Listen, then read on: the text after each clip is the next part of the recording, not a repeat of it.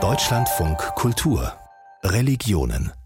Beim Blick in die Zukunft kann man die Kreativität von Science Fiction nutzen und sich Dinge ausmalen, die ganz anders funktionieren, die Grenzen sprengen und die plötzlich möglich machen, was bislang völlig undenkbar war.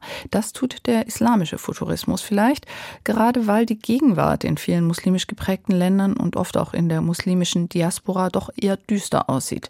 Da will der Futurismus ermöglichen, von einer besseren Welt zu träumen. Nabila Abdelaziz hat sich das genauer angeschaut. Ein Space Shuttle driftet durch die unendlichen Weiten des Weltalls.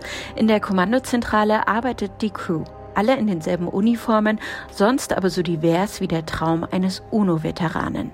Menschen aller Hautfarben, Androiden und Aliens leben und arbeiten friedvoll zusammen. Das ist zum Beispiel die Vision im Star Trek-Universum und in anderen Science-Fiction-Werken.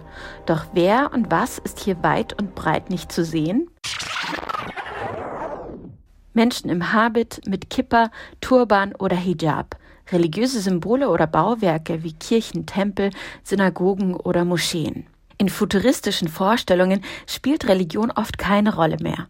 Im islamischen Futurismus ist das anders. Islamischer Futurismus bietet eine andere Art Zukunftsvorstellung an, in der eben der Islam nicht komplett verschwunden ist, in dem muslimische Kultur sich über Jahrhunderte und Jahrtausende fortsetzen kann und weiterentwickeln kann. Der islamische Futurismus stellt sich auch vor, dass Moscheen auch im Weltraum existieren können und sogar auf anderen Planeten. Jörg Matthias Determann forscht an der Virginia Commonwealth University School of the Arts in Katar zur Wissenschaftsgeschichte in der arabischen und islamischen Welt. Der islamische oder muslimische Futurismus stehe für einen Richtungswechsel. Dass man jetzt nicht unbedingt in der Vergangenheit verharrt sein muss oder jetzt nicht unbedingt in den Konflikten der Gegenwart verhaftet sein muss. Die Debatte in vielen muslimischen Gesellschaften dreht sich oft um die Vergangenheit. Alte Texte und Normen, vergangene, bessere Zeitalter und so weiter. Der muslimische Futurismus bricht zum Teil damit. Muslimische Denker, Künstlerinnen, Designer, Musikerinnen und Theologen lassen sich zwar von der Vergangenheit inspirieren, versuchen aber auch radikal neu in die Zukunft zu denken. Dabei beschäftigen sie sich mit Bioethik, Klonen, künstlicher Befruchtung oder der künftigen Bedeutung von KI. Oder sie entwerfen politische Utopien. Zum Beispiel Ziauddin Sardar, der das Center for Postnormal Policy and Future Studies in London leitet, oder die Autoren der Anthologien Irak und Palestine Plus 100, in denen es darum geht, sich eine andere Zukunft für diese von Konflikten gebeutelten Länder vorzustellen. Jörg Matthias Determann sieht im Futurismus zudem eine Möglichkeit, Probleme der Gegenwart wie Korruption oder Menschenrechtsverletzungen auch dort offen anzusprechen, wo Zensur herrscht oder manche Dinge nicht sagbar erscheinen. Wenn ich eben jetzt nicht über Israel oder Palästina oder Syrien oder Pakistan direkt spreche, sondern stattdessen, wenn ich eine Geschichte konstruiere, die jetzt auf dem Mars stattfindet oder auf einem anderen Planeten, in einem fernen Sonnensystem, dann kann ich eben dieselben Themen ansprechen, dieselben Themen diskutieren, aber dabei viel freier sein. Auch wenn es schon im Mittelalter islamische Utopien gab, hat der islamische Futurismus von heute eine recht junge Geschichte. Er ist unter anderem beeinflusst vom Afrofuturismus, der sich ab den 90er Jahren mit Science Fiction, magischem Realismus und nicht westlichen Kosmologien beschäftigte und daraus Utopien für die schwarze Diaspora entworfen hat. Wie islamischer Futurismus visuell aussehen könnte, sah man im Sommer 2022.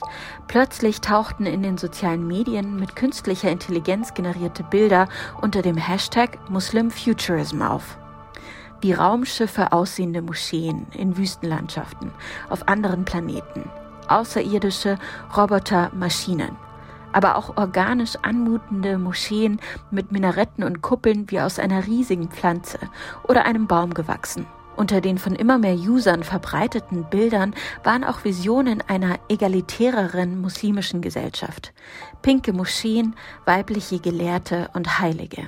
Auch in Deutschland tut sich inzwischen etwas. Wasima Labich leitet das Projekt Muslim Futures in Berlin. Dabei sind neun junge muslimische Menschen aus der Kunst, den Religionswissenschaften oder der Lyrik, die eigene Projekte entwickeln. Es sei auch eine politische Frage, wer träumen darf und wer überhaupt die Kapazitäten und die Zeit hat, sich mit Zukunftsutopien zu beschäftigen, sagt Wasima Labich. Wenn du halt Tag ein, Tag aus im Jetzt so für deine Existenz kämpfen und streiten musst, wenn du siehst, wie strukturelle Hürden dort sind, die dich in deiner Entfaltung stören. Also wir wissen alle um den Zustand des Rassismus in der Welt und wiederum wenn man marginalisierte Communities zusammenbringt, was braucht es dann, um sie in dieses Träumen und dieses Nachdenken zu bringen? Es soll darum gehen, frei in die Zukunft zu denken und nicht immer nur auf die Marginalisierung als Muslime zu reagieren. Es geht aber auch darum, sich von bestimmten innermuslimischen, zum Beispiel patriarchalen Diskursen zu lösen. Das macht zum Beispiel Nilgün Akinje. Sie ist Filmemacherin. Ihr Projekt heißt Star Wanderer, Sternenwanderin, ein Film über das Leben von Maria, aber als feministischer Heldin. Das habe ich gemacht, weil mich das Leben der Maria durch eine feministische Lesung sehr fasziniert hat und ich gemerkt habe, dass sie sehr empowered ist eigentlich durch Gott. In ihrer Vision ist Maria eine Hackerin in einem Kollektiv, das Menschen dabei hilft, aus unterdrückerischen Verhältnissen zu fliehen. Und das ist der erste Befreiungsschlag, der mir dann die Kraft gibt, von diesem patriarchischen Blick mich zu befreien. Und es ist halt eine Navigation, so einen emanzipierten Mittelweg zu gehen, wo ich mich dann aber wirklich als ich selbst fühle und wo ich das Gefühl habe, ich kann auch andere Menschen dazu inspirieren. Für die Projektleiterin Wasima Labech ist muslimischer Futurismus auch eine Reaktion auf die düstere Weltlage. Die Projekte stünden unter dem Banner der Hoffnung. Also das Imaginieren eines besseren Morgens ist so radikal teilweise, weil es so düster, weil es so dunkel ist. Und es macht so traurig und es macht auch wütend. Und dann wiederum zu hoffen, und vielleicht dann auch zu wissen, dass es besser sein kann und besser sein muss, ist natürlich ah, total befreiend. Wir dürfen hautnah eigentlich miterleben, wie vielleicht eine ganze Bewegung gerade entsteht und wächst. Wasima Labich betont, muslimischer Futurismus, wie Sie ihn verstehen, träumt nicht nur von einer besseren Zukunft für Muslime, sondern für alle. Menschen aller Religionen und Herkünfte. Und vielleicht sogar auch für Aliens und Androide. Und wenn Sie am kommenden Wochenende in Berlin sind, dann können Sie sich diesen islamischen Futurismus selbst anschauen, denn die Mitglieder des Projekts Muslim Futures stellen ihre Arbeiten aus, und zwar vom 19. bis zum 21. Februar im Akut macht neu in der Veteranenstraße in Berlin Mitte. Mehr Infos finden Sie unter muslimfutures.de.